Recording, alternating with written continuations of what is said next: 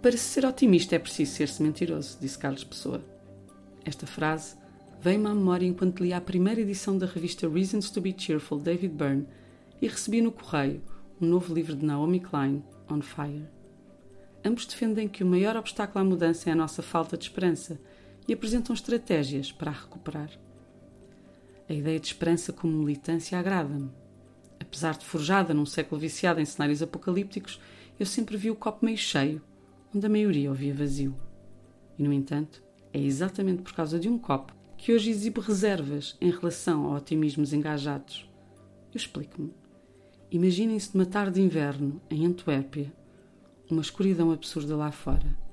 Imaginem que acabaram de perder o emprego, assinaram os papéis de um divórcio tempestuoso, receberam os últimos exames médicos que provam ser um acidente estarem vivos e que acabaram de se mudar para uma casa vazia, sem aquecimento nem frigorífico. Já todos passamos por dias como este, certo? Agora, imaginem que neste contexto estão num café a preencher uma candidatura para um trabalho. De repente, uma bola vinda não se sabe de onde acerta em cheio num copo em cima da vossa mesa que se entorna sobre o vosso computador, que morre ali mesmo, e com ele a esperança de cumprir aquele prazo. Eu não sei o que vocês fariam nesta situação, mas eu levantei-me, paguei o café que não bebi e saí, sem saber para onde ir. Peguei na bicicleta e à primeira pedalada prendi as calças na corrente Caí ao chão. Levantei-me a pensar que as calças até já estavam a precisar de banhas novas.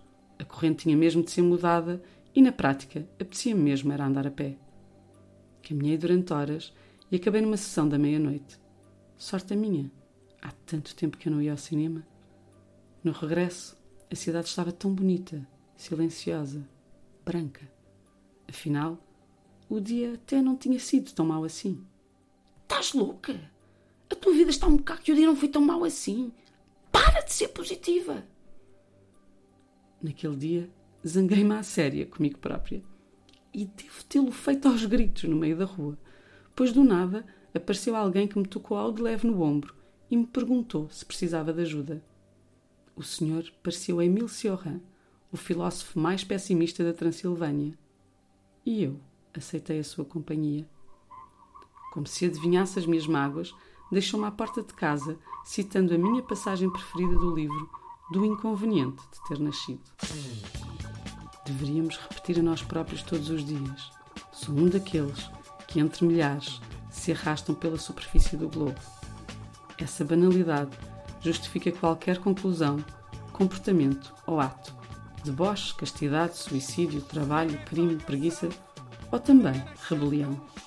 E este ou também fui eu que acrescentei ao arranque, claro. Porque apesar de todas as estratégias, não é fácil transformar um pessimista num otimista, nem fazer o seu contrário. Muito menos uma terça-feira, quando a semana já começou de vez e as musas já estão a soar as estupinhas para chegarmos todos a sexta, de copo cheio na mão.